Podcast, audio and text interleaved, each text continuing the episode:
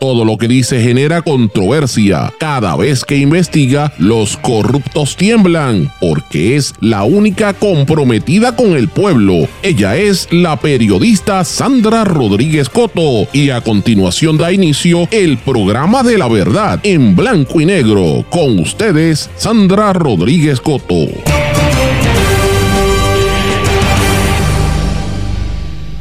El bipartidismo que nos hunde, Partido Popular Democrático en debacle, le da aire al PNP a días de su convención. Bienvenidos a su programa en blanco y negro con Sandra para hoy jueves 24 de agosto de 2023. Les saluda Sandra Rodríguez Coto. Agentes de contrainteligencia del ejército de los Estados Unidos sí entrenaron en Puerto Rico, aunque el gobierno de Puerto Rico lo negó. Medios especializados en la milicia confirmaron que en Puerto Rico se llevaron a cabo una serie de ejercicios de inteligencia militar del 8 al 21 de julio pasado. Presidente del Partido Popular Democrático sanciona a los 14 representantes de su colectividad que votaron a favor de enmiendas al Código Electoral. Suspendieron a Tatito Hernández y luego de la suspensión de todas sus posiciones en el Partido Popular hasta finales del 2024, él dice que no se quedará de brazos cruzados. Pero ¿a quién le importa el futuro del Partido Popular Democrático?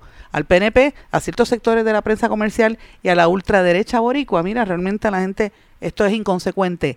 Algo raro pasa en Hawái. Mientras Maui ardía, todos los máximos responsables de emergencias asistían a una conferencia sobre catástrofes. Varios de los principales funcionarios estaban a media hora en avión del incendio forestal que dejó por lo menos hasta ahora 114 muertos. Estados Unidos con diversas crisis se concentra en un debate republicano sin Trump, mientras que los países que son competidores de Estados Unidos se reúnen en la cumbre de BRICS, cumbre de Brasil, Rusia, India, China y Sudáfrica. El gran ausente era Putin. De hecho, allá está con el lío de la muerte de Pringonsin y Ucrania aseguró que Putin envió una señal a las élites y se sabe que espías, periodistas, exiliados y mercenarios son los rivales de, Putin que han muerto en condiciones extrañas. Vamos a hablar de estas y otras noticias en la edición de hoy de En Blanco y Negro con Sandra. Esto es un programa independiente y sindicalizado. Significa que se transmite simultáneamente a través de una serie de emisoras de radio y medios que son los más fuertes en sus respectivas regiones por sus plataformas digitales, aplicaciones para dispositivos móviles y redes sociales. Y estos medios son cadena WIAC compuesta por WYAC 930 AM Cabo Rojo Mayagüez, WISA WISA 1390 desde Isabela, WIAC 7 40 en la zona metropolitana. WLRP 1460 AM, Radio Raíces, La Voz del Pepino en San Sebastián. X61, que es el 610 AM, 94.3 FM, Patillas y todo el sureste del país. WPAB 550 AM Ponce y ECO 93.1 FM. Y mundolatinopr.com. Vamos de lleno con los temas para el día de hoy. En blanco y negro, con Sandra Rodríguez Coto. Quítate tú pa' ponerme yo. Vamos a ver aquí quién es quién.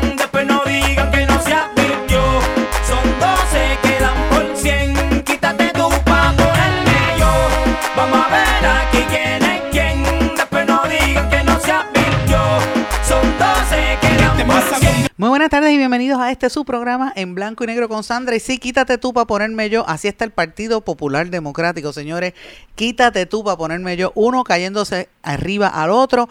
El Partido Popular está abocado al fracaso y usted lo ve en estas divisiones internas, la suspensión que hizo el presidente del Partido Popular Democrático a Tatito Hernández, presidente de la Cámara y al liderato electoral del Partido Popular, que fue una suspensión sumaria, por ejemplo, de, Tatito Hernández en horas de ayer.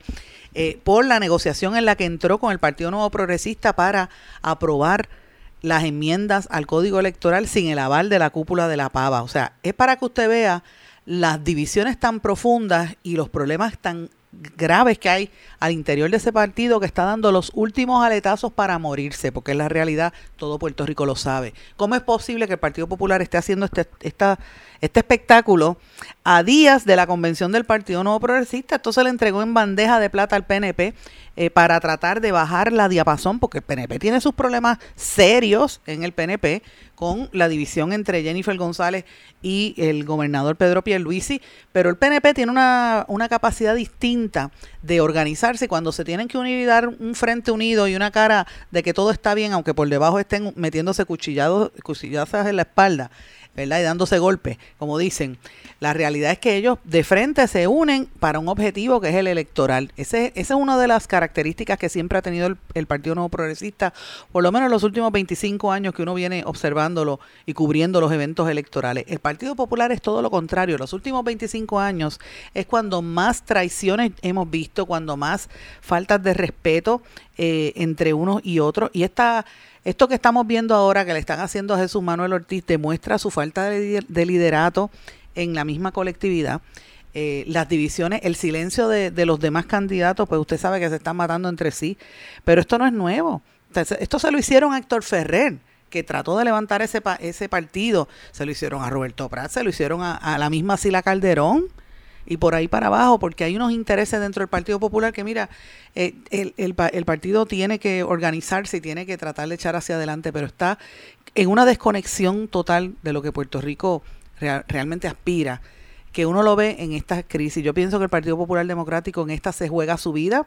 Es bien probable que no gane el segundo lugar de, de eh, político como por lo menos tiene hasta ahora, porque las fuerzas que están levantando los partidos distintos, sobre todo, y lo estoy diciendo, Proyecto Dignidad, porque está moviendo a su gente, pero también la alianza, la alianza que quieren unir entre el Partido Independentista y, y el Victoria Ciudadana y un montón de realengos que están por ahí, que no están afiliados a ningún sector también. O sea, estamos viendo un momento electoral bien distinto, eh, pero que uno no se anticipaba que esto iba a pasar, esta suspensión del Partido Popular, que es un tema que yo usualmente no me gusta cubrir porque aquí todo el mundo habla de política para qué voy a hablar de la política electorera si es lo que está hablando todo el mundo. Sin embargo, esta noticia sí es importante porque el Partido Popular Democrático, además, eh, tenemos que recordar que ha sido la fuerza electoral por muchos años, eh, y en más de 60 años que estuvieron en el control en diferentes épocas en Puerto Rico, y estamos viendo la muerte de esta colectividad y la suspensión que separa a Tatito Hernández de sus posiciones. No, no, solamente lo separa de la Junta de Gobierno y del Consejo General y de la Asamblea, también refirieron a 13 representantes populares que votaron. Ahí estaba Connie Varela, Ángel Mato y los demás que votaron en eso. O sea, que, que usted ve cómo está roto el Partido Popular Democrático. Anoche, Jesús Manuel hizo unas declaraciones que, bendito, escuchen parte de lo que él dijo. ¿Verdad? Y la situación que todos ustedes saben ha estado sucediendo en los pasados días y que yo sé que, que, preocupa mucho a los populares, a la base del Partido Popular, que por tanto tiempo ha estado eh, viendo, pasando, padeciendo, sufriendo controversias que se han dado internamente dentro de, de nuestra colectividad. Y yo quiero hacer un recuento y quiero comenzar desde obviamente esto es en vivo, así que quiero comenzar eh, explicándoles a cada uno de ustedes que, que decidido hacer este live porque creo importante que podamos, como yo he hecho a través de toda mi carrera, tener ese contacto directo con ustedes. Bendito, no voy a poner más porque me da pena, a mí me cae súper bien Jesús Manuel Ortiz, que fue compañero periodista, y tengo que mencionarlo, lo estuvo en los medios hace muchos años, lo conocemos desde abajo, una persona que se ha esmerado por, por superarse, por estudiar, se metió en el gobierno, después en la política. Pero francamente, mira, Jesús Manuel tiene las de perder porque el Partido Popular es, una, es un, un antro abocado a la autodestrucción. Y la historia se está repitiendo para los amigos que me están escuchando y los nuevos periodistas no olviden que esto pasó en el año 1991 con Rafael Hernández Colón, pasó en el año 2014 con Alejandro García Padilla, el hijo político de uno y el nieto de otro ahora están protagonizando esta saga. Mira las ironías de la vida. Esto yo lo conversaba esta mañana con, con una amiga popular que me estaba hablando de eso mismo y uno dice, bueno, pero mira, la, mira las ironías de la vida. Estas cosas sucedieron antes. Pero, eh, ¿verdad? Este, este live de Jesús Manuel lo que dio es pena, porque ni pena ni gloria, nadie, realmente esto no tuvo mayor impacto. Eh, y, y no ha tenido más consecuencias. O sea, ya el Partido Popular, pues la gente lo ve ¿A quién mueve el Partido Popular? Es la pregunta que nos tenemos que hacer. Realmente, ¿eso tiene un impacto real entre todos nosotros? Mire, ¿no? Tatito Hernández rápido ripostó y dijo que había recibido la determinación de él, en un post de la, de la página de Facebook, dijo que habían eh, recibido la determinación del presidente del Partido Popular de sancionarlo y que eh, según el inciso 11 del artículo 39 del reglamento del Partido Popular, iban a comparecer ante la Junta de Gobierno para reclamar un proceso justo y dice, enfrentaremos este proceso con la integridad y la firmeza que nos caracteriza para evitar que esta lamentable situación lacere permanentemente al Partido Popular Democrático. ¿Lacere qué? Si está, la, está lacerado. Rápido salió Aníbal Acevedo Vilá y Sila Calderón, los dos exgobernadores, a deplorar la crisis que desembocó en, todos estos problemas. Pero señores, eh, obviamente todos estos, eh, lo más importante que uno tiene que analizar de todo esto es usted que me está escuchando señora, a lo mejor usted es popular, o señor, usted que me está escuchando es popular. ¿De qué manera beneficia al Partido Popular lo que está pasando? Esa es la primera. Y segunda, usted sea o no sea popular, ¿qué es? O sea, ¿qué importa esto? ¿A quién le importa esta decisión del Partido Popular? O sea, cómo esto mejora la situación de Puerto Rico, cómo esto atiende la crisis de salud, cómo esto detiene los problemas que hay de economía, que la gente se está volviendo loco, están pensando irse no se sabe ni para dónde, porque Estados Unidos tampoco está bollante, como uno podría pensar. ¿Sabes qué está pasando? ¿Cómo esto resuelve los problemas de los viejitos abandonados? ¿Cómo esto resuelve las situaciones? Mire, peleas internas por quién mantiene el control, porque aquí la, la obsesión es quién entra al, gobierno para hacerse de dinero, para acomodar a sus familiares en la judicatura, para conseguirse eh, puestitos y darle contratos, amistades y ganar también a través de los contratos. Esa es la realidad. Entonces la prensa comercial le ha hecho el juego a esta controversia del Partido Popular, incluso la derecha estadista también, porque lleva dos días los PNP detrás de esto calladitos porque, para que se caigan arriba cuando aquí hay una convención del PNP. Y es crítica. Eh, yo le pregunto, ¿de qué manera esto es importante para la esencia de lo que nosotros necesitamos como pueblo. Es una crisis a medias entre facciones dentro de un partido que no vieron la señal de que la gente está por otro lado, tan sencillo como eso. Entonces, ¿por qué la insistencia en seguir hablando de este tema? Todo indica que el Partido Nuevo Progresista, con los aparatos ideológicos del Estado que ellos controlan muy bien, desde principio de este año, ellos han empezado este inicio de destrucción contra todo lo que puede llevar una derrota al PNP en las próximas elecciones. Lo han tratado de hacer a nivel legislativo con el movimiento Victoria Ciudadana y el PIB. Lo han tratado de hacer eh, con las torpezas políticas recientes del proyecto Dignidad y no podemos descartar eso y lo tengo que decir es la verdad. Muchos conservadores que escuchan este programa y me han escrito y se molestan cuando yo digo esto, pero es la verdad. ¿Por qué si estamos pasando estas crisis, por qué se ponen a hablar de los trans y de los, eh, y de los travestis y de, Aquí, del aborto? ¿Quién le importa cuando aquí la gente se está muriendo y está matando niños? ¿Por qué no sale el partido Victoria Ciudad, eh, perdóname, el Movimiento Dignidad a, presentar propuestas para y con la misma energía para atender esto, esta crisis social? Mire, concéntrese en eso. Pues no, ustedes cayeron en la centrífuga que ha logrado el aparato del Estado del PNP para que ustedes luzcan y como son, ¿verdad? Y, y los que estaban pensando en irse con Proyecto Dignidad del PNP, pues mira, no se vayan. Es una estrategia que, la tienen que entender. Pero le ha hecho lo mismo al Movimiento Victoria Ciudadana y al PIB con todas las movidas para que no puedan ser este certificados como una alianza. Y usted sabe que el PNP tiene controlada la, a la judicatura pues son torpezas políticas que está pasando. Entonces, pues, ¿qué, ¿qué, vamos a pasar? En las últimas 48 horas lo que estamos viendo es un proceso de destrucción acelerada del PPD, el PNP tratando de agenciarse un poder. El Partido Independentista no está exento a las críticas y a los ataques.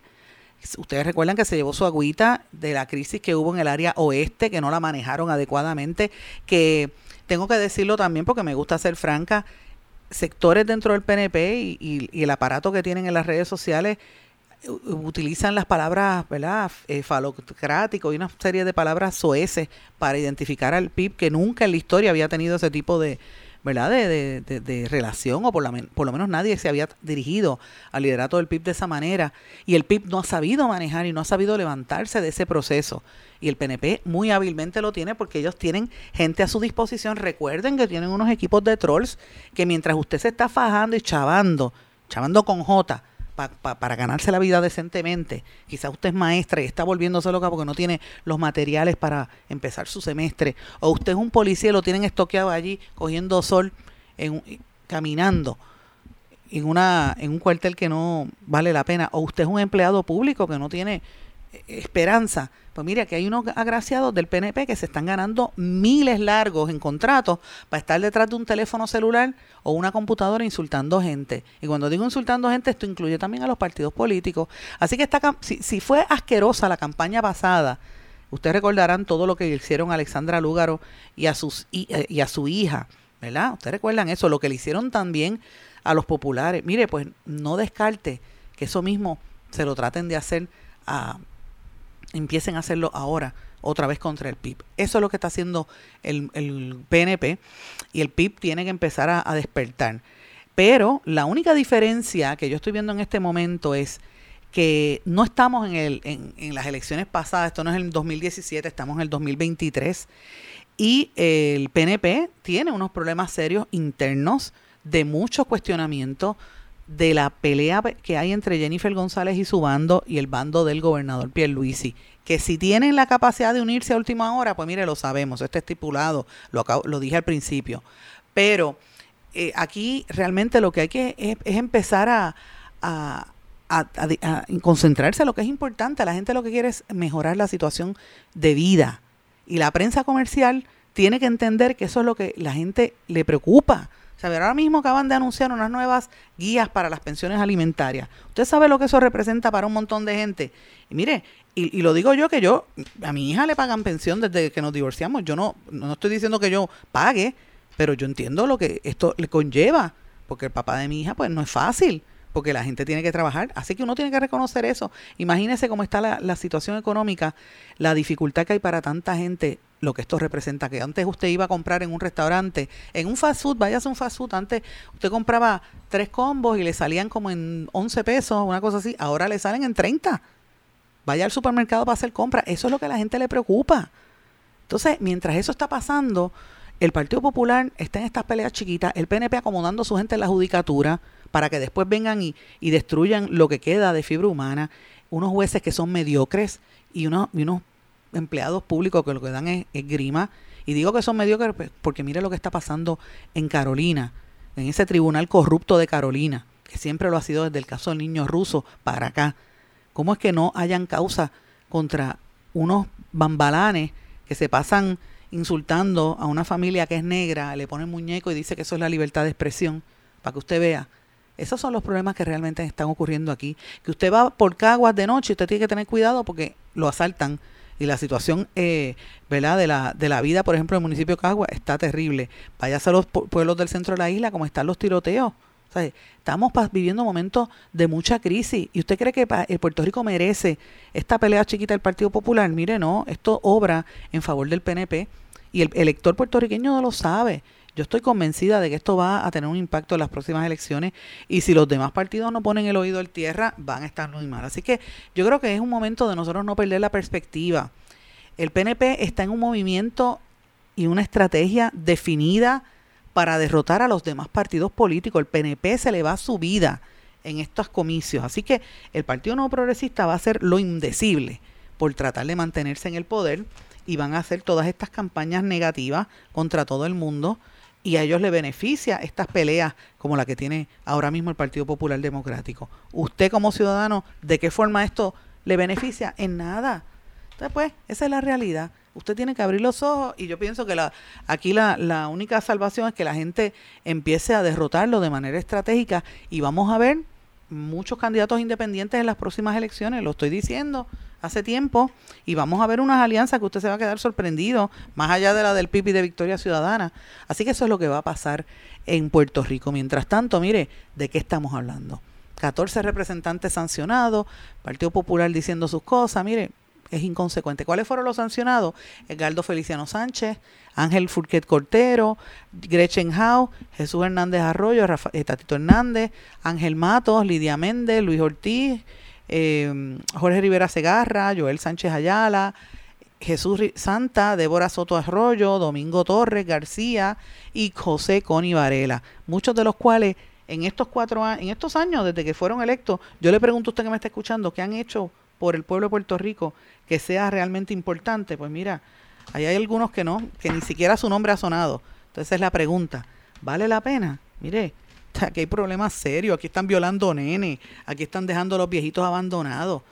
el problema del, del, del, incesto en Puerto Rico, la destrucción del ambiente, pero ¿qué van a hacer si ellos tienen que ver con eso? Ahí están almitos. ¿De, de, de, qué están hablando? Ahí están los mismos jueces que tienen casas en la palguera y gente que ha tenido casas en la palguera por tiempo. Pues, ¿sabes? Ya, por eso es que te digo, el Partido Popular está abocado a la autodestrucción. Muy fuerte lo que se vive ahí. Pero quiero cambiar el tema porque están pasando otras cosas que también para mí son sumamente importantes y yo quería traerlas a colación, porque a mí me gusta hablar con evidencia y yo siempre hablo con la documentación en la mano. Ustedes recordarán, ay Dios mío, no sé si tengo el tiempo, pero lo voy a hacer lo más rápido posible.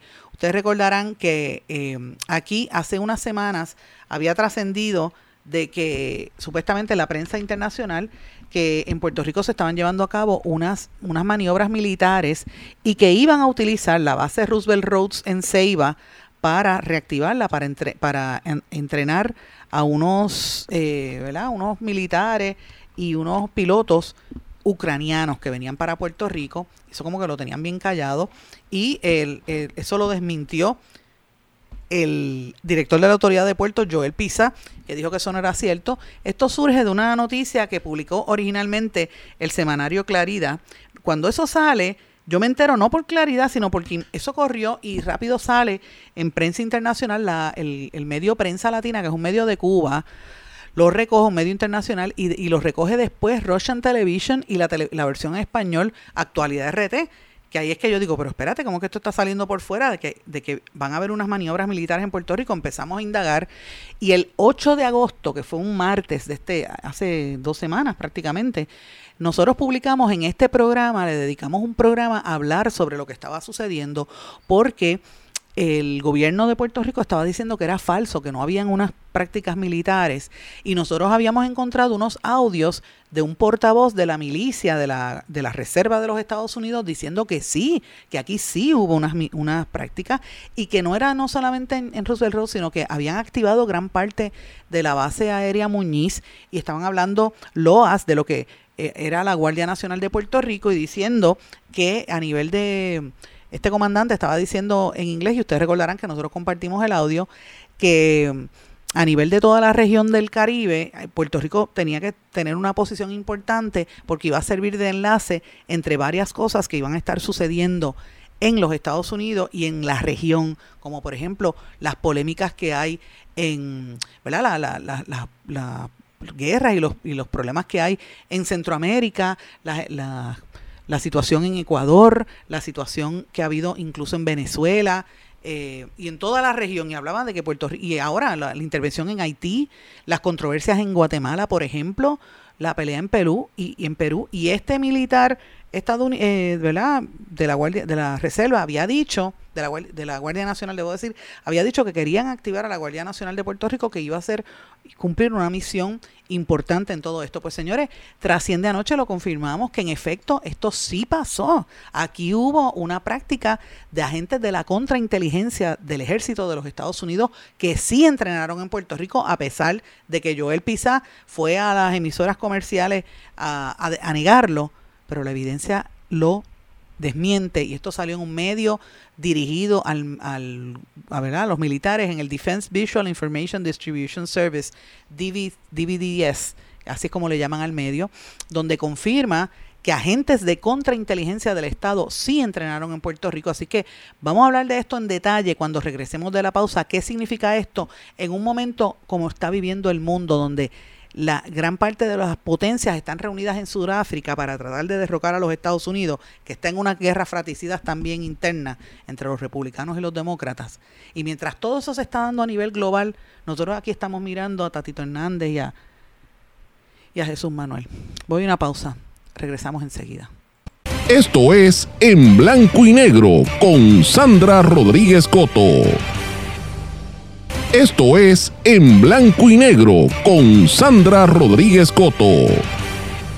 Y regresamos en blanco y negro con Sandra. Bueno, como estábamos diciendo en el segmento anterior, hace, hace casi dos semanas, el pasado 8 de agosto, esto lo hablamos el, el 7 y el 8 de agosto, donde presentamos que había una controversia eh, y había salido en medios internacionales de que en Puerto Rico estaban practicando o que se iban a practicar unas maniobras militares con pilotos ucranianos y se había hablado originalmente que iba a ser en la base de Roosevelt Roads. Eso fue parte de lo que trascendió en aquel momento. Y yo quiero compartir con ustedes un audio que yo les dije, les puse a ustedes en este programa el pasado 8 de agosto. Se lo voy a repetir. Esto salió en, en, el medio ruso Actualidad RT, que es la versión en español de Russian Television. Y esto fue lo que decía la reportera.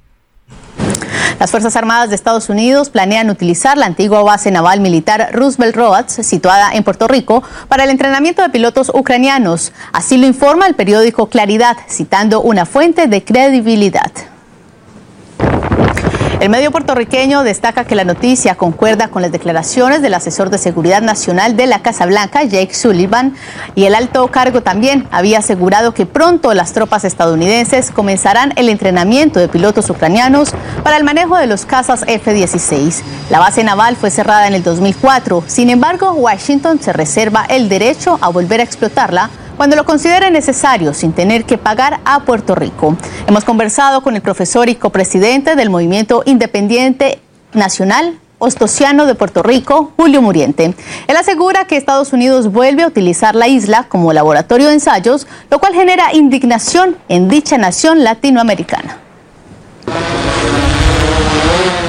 Puerto Rico, siendo un lugar tan distante de Ucrania, tan distante de Rusia, sin embargo, puede ser lugar laboratorio de entrenamiento para soldados, los mismos ucranianos que estadounidenses, según los planes que pueda tener el gobierno de Estados Unidos, siempre, como he dicho, desde una perspectiva beligerante y desde una perspectiva guerrerista.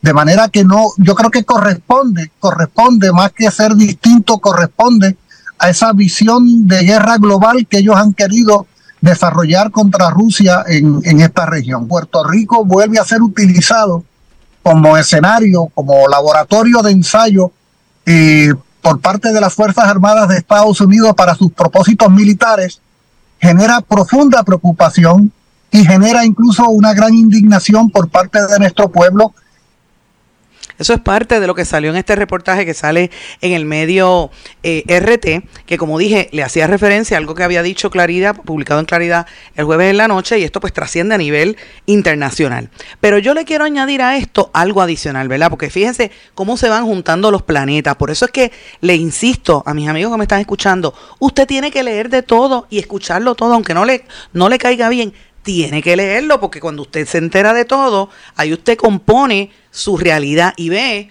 que las historias y las noticias no se dan en un vacío.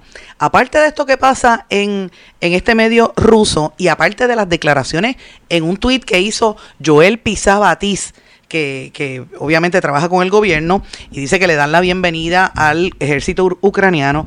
A esto yo lo ato con unas expresiones que hizo en el día de ayer el 155th Wing, eh, una 156 eh, Wing, es uno de los grupos de la eh, del Departamento de la Defensa de los Estados Unidos, del US National Guard, del Air National Guard y del Puerto Rico National Guard, aparte del Joint Staff.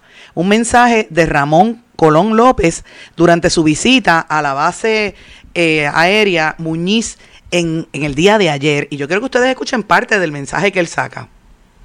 As the National Guard repurposes their forces towards the contingency wing construct, I think it's important to put all those things on the table because as the Department of Defense continues to unveil and develop and implement the strategy to counter great power competition, I believe that this is a perfect spot to be able to go ahead and have a staging base for reach when it comes to some of the countries in South America, and also to be able to provide options in the case of natural disasters in Florida and other places to be able to go ahead and stage aircraft and project power from here. This area is critically important because of the particular trade routes that we are close to. The other thing that brings importance to the location of Puerto Rico is the amount of transactions that are taking place in South America from those governments, whether it's the Chinese, the Russians, or the Iranians, and how we can better posture to be able to counter those actions in that region. It's going to be a total four efforts, whatever fight we decide to pick. I mean, both strategies, the national defense strategy and the national military strategy, are very keen that if we take on a high end fight, we will invest everything into that fight, which brings the reliance on partnerships, which Puerto Rico has state partnership programs, you know, here in the Caribbean, as an example.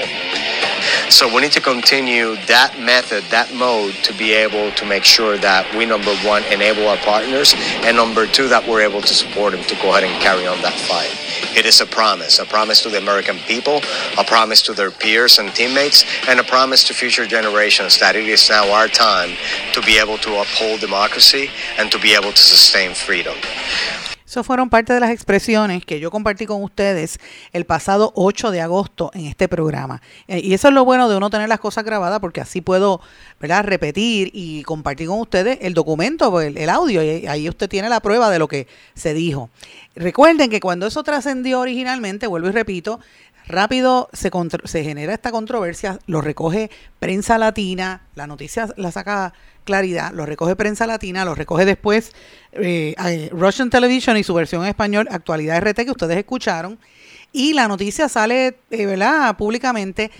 De manera inmediata, Joel Pizza, que es el que dirige puertos y dirige la, ¿verdad? la base de Roosevelt Roads, el proyecto que tienen allí para tratar de revitalizarlo, él envió un tuit diciendo le damos la bienvenida, pero después salió en televisión y en dos medios eh, corporativos negándolo, ¿verdad? Negando que no hubiesen habido nada militar. Entonces inmediatamente comparto con ustedes ese audio del militar estadounidense confirmando que en efecto sí que Puerto Rico tiene una posición importante en el área de intercambio comercial eh, y sobre todo menciona específicamente la preocupación que hay por los intercambios comerciales que hay de los países como Rusia, como China, en América Latina. Así que quiere reactivar a Puerto Rico. ¿Por qué yo traigo esto en contexto, mis amigos? Bien sencillo. Y los remito a que lean lo que estoy publicando. Tarde o temprano todo se sabe. Por más de que hayan tratado de ocultarlo, la autoridad de puertos y yo y Joel Pisa, que juró y perjuró que no habían militares practicando aquí, mira, a lo mejor no practicaron, no entrenaron en, en, en Roosevelt Roads, pero sí lo hicieron en Buchanan. Y esto lo dio a conocer el evento llamado Vigilant Defender, que calificaron como el ejercicio de contrainteligencia más grande para el Comando de la Reserva de los Estados Unidos de Norteamérica y que esto incluyó efectivos de la Reserva, de la Guardia Nacional, señores, y del Negociado Federal de Investigaciones, del FBI, o sea, activaron todo el aparato militar policíaco de los Estados Unidos en Puerto Rico. Ese evento lo organizó el Batallón de Inteligencia Militar 752 y duró del 8 al 21 de julio en Buchanan. Incluyó, como dije, militares de contrainteligencia, del grupo de interrogatorios y del Comando de Preparación de Inteligencia Militar con el objetivo de aumentar la pericia que ellos llaman en escenarios realistas. Esto lo reportó Joshua Fry el, un mayor del ejército que escribe para el medio especializado Defense Visual Information Distribution Service y en el artículo que salió publicado anoche, dice que participaron aproximadamente 200 personas, de las cuales 120 eran agentes de contrainteligencia. ¿Usted sabe lo que es la contrainteligencia? La gente que está investigando, los espías, los que están ahí en el field, que estaban investigando en Puerto Rico, practicando en Puerto Rico. O sea, que no fue en Roosevelt Roads, fue en, en ya confirmado en la base aérea Muñiz y en, en Buchanan. Pues mira, en efecto pasó. Entonces la pregunta que uno se tiene que hacer es, eh, ¿verdad? La magnitud de lo que ellos hicieron aquí. ¿Por qué no sale en otros lugares? En el artículo se destaca que ese batallón 752 estoy citando textualmente, dice, aprovechó ubicaciones y se entrenó en un entorno con profundos vínculos culturales hispanos y latinoamericanos.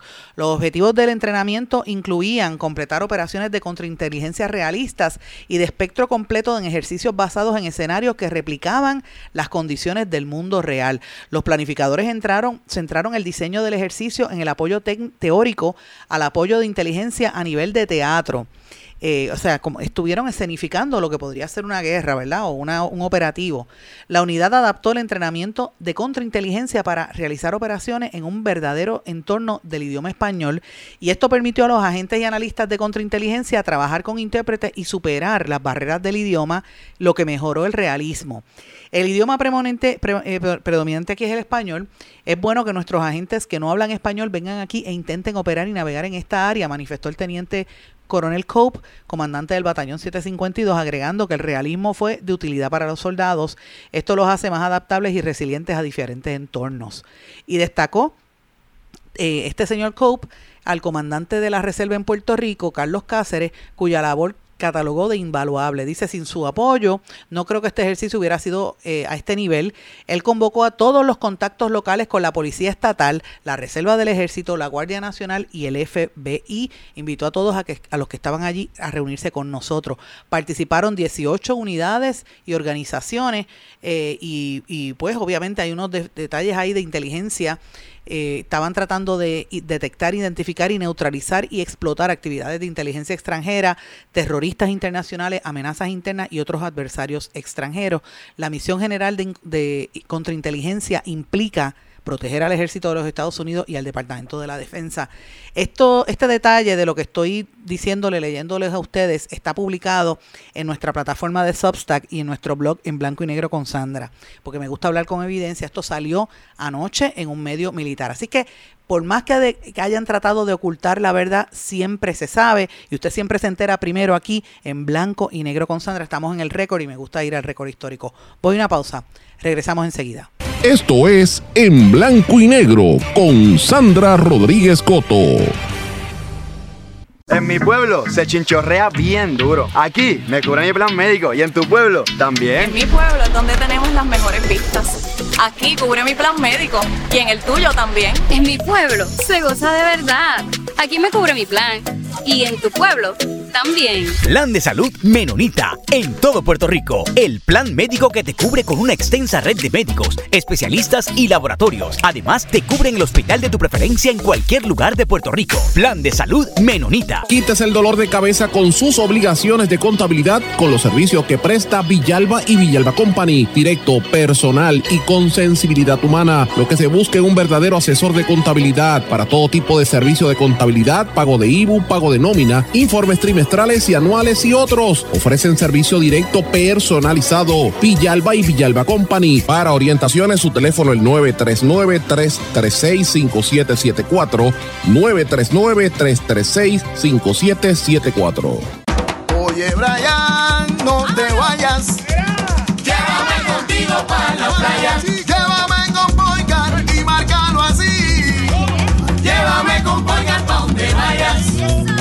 Chico, ¿qué te pasa? Llévame contigo para la playa.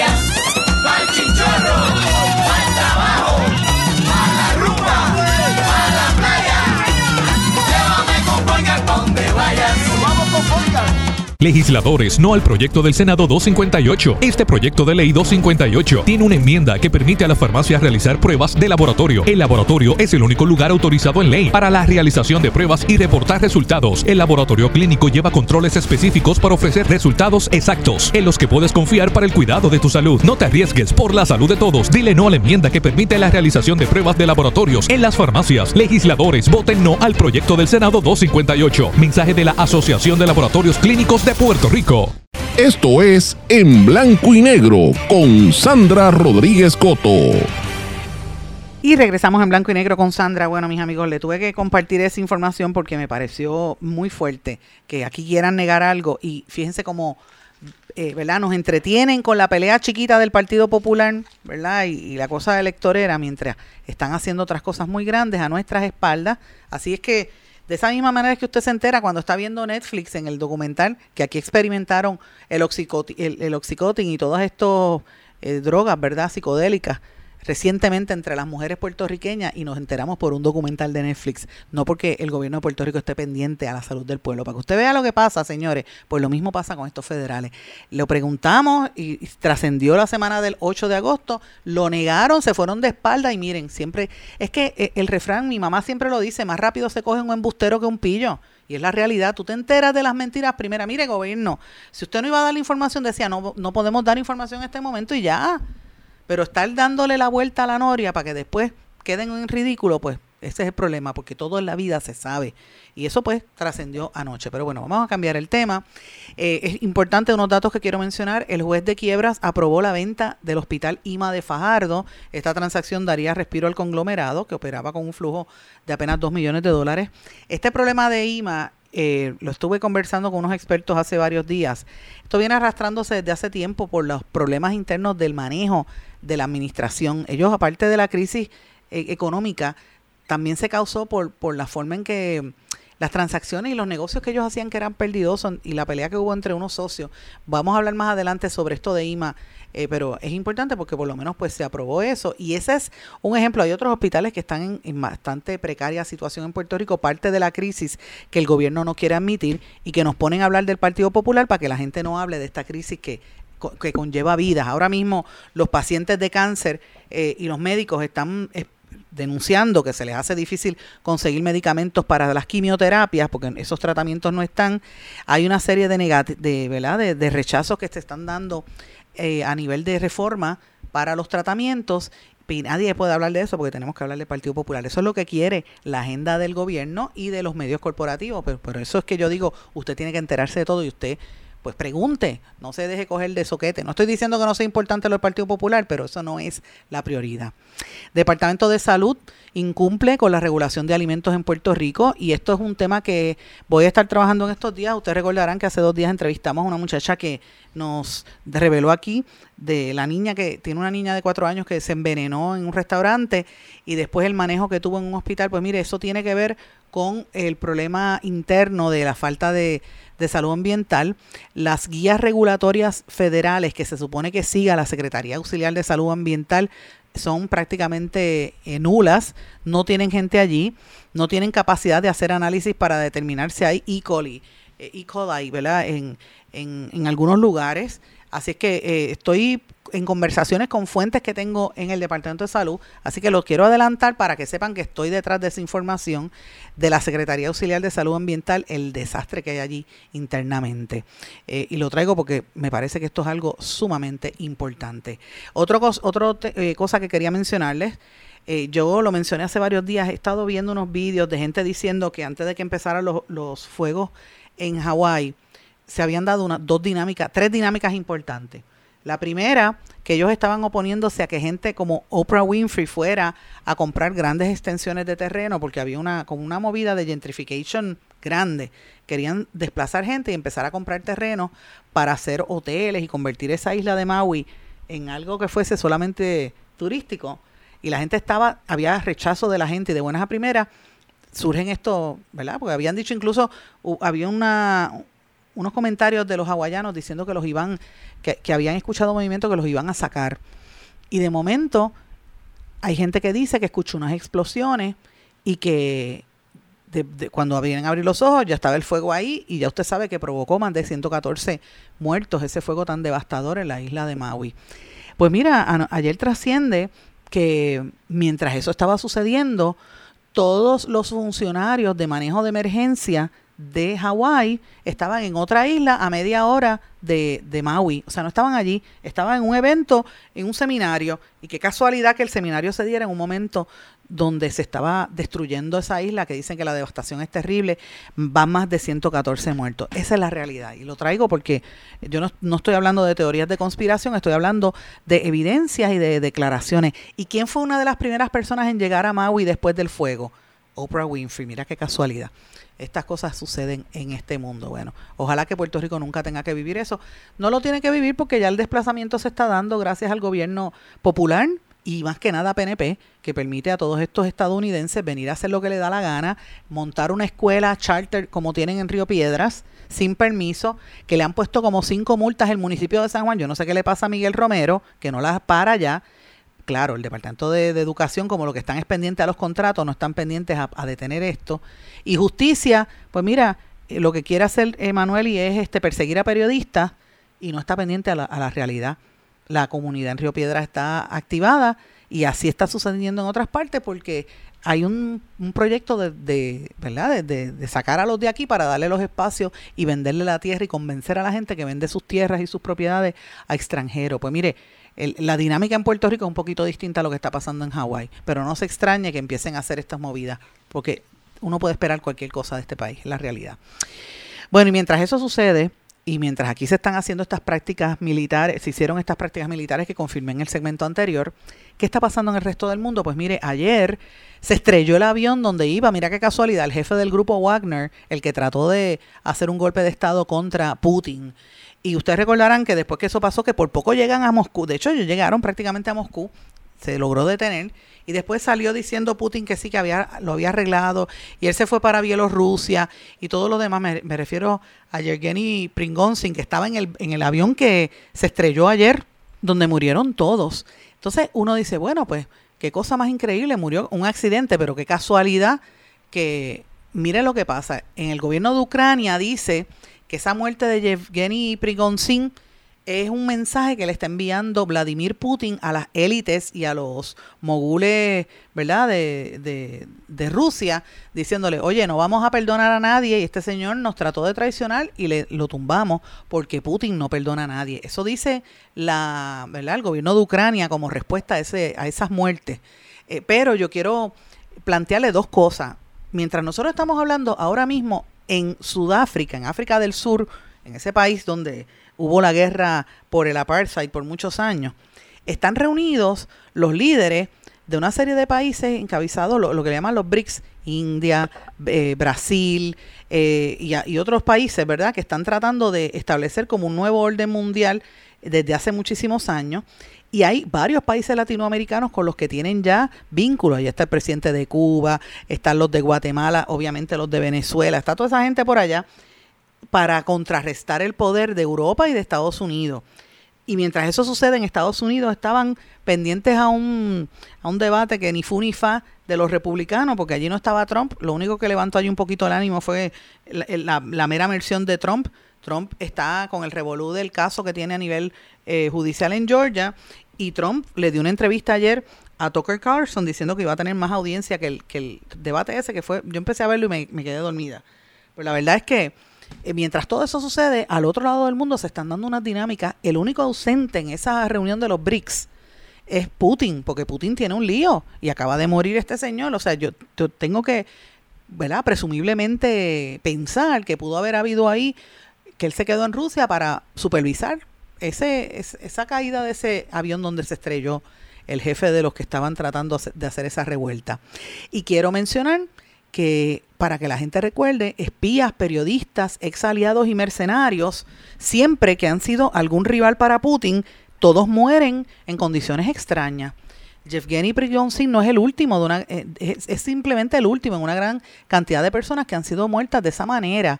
Por ejemplo, está eh, Boris ne, eh, eh, Nemstov, y me perdonan porque yo no hablo ruso, pero los nombres ¿sabes? son raros, ¿verdad? Nemstov o Nemstov, eh, Soft, algo así, que apoyó la victoria de Putin en los comicios presidenciales en el año 2000, pero después se convirtió en un activista opositor y de momento murió aparecido porque alguien le disparó un día antes de una marcha que había organizado en protesta contra Putin. Alguien le disparó y de momento apareció muerto. También apareció muerto Alexander Livvitienko, otra de las víctimas que se le atribuye a Putin es el ex jefe del servicio secreto ruso que murió en el 2006 tras ser envenenado con polio radioactivo, una de las técnicas más utilizadas en estos casos. Mira qué casualidad, los envenenan. Eh, durante años, Liftenko se dedicó a denunciar los asesinatos de inocentes por parte de sus superiores y de Putin y hasta lo culpó de organizar un atentado terrorista con su llegada al poder. Sergei Skripal también fue otro espía ruso cuya muerte en el 2018 apunta que fue contra un agente nervioso que le pusieron.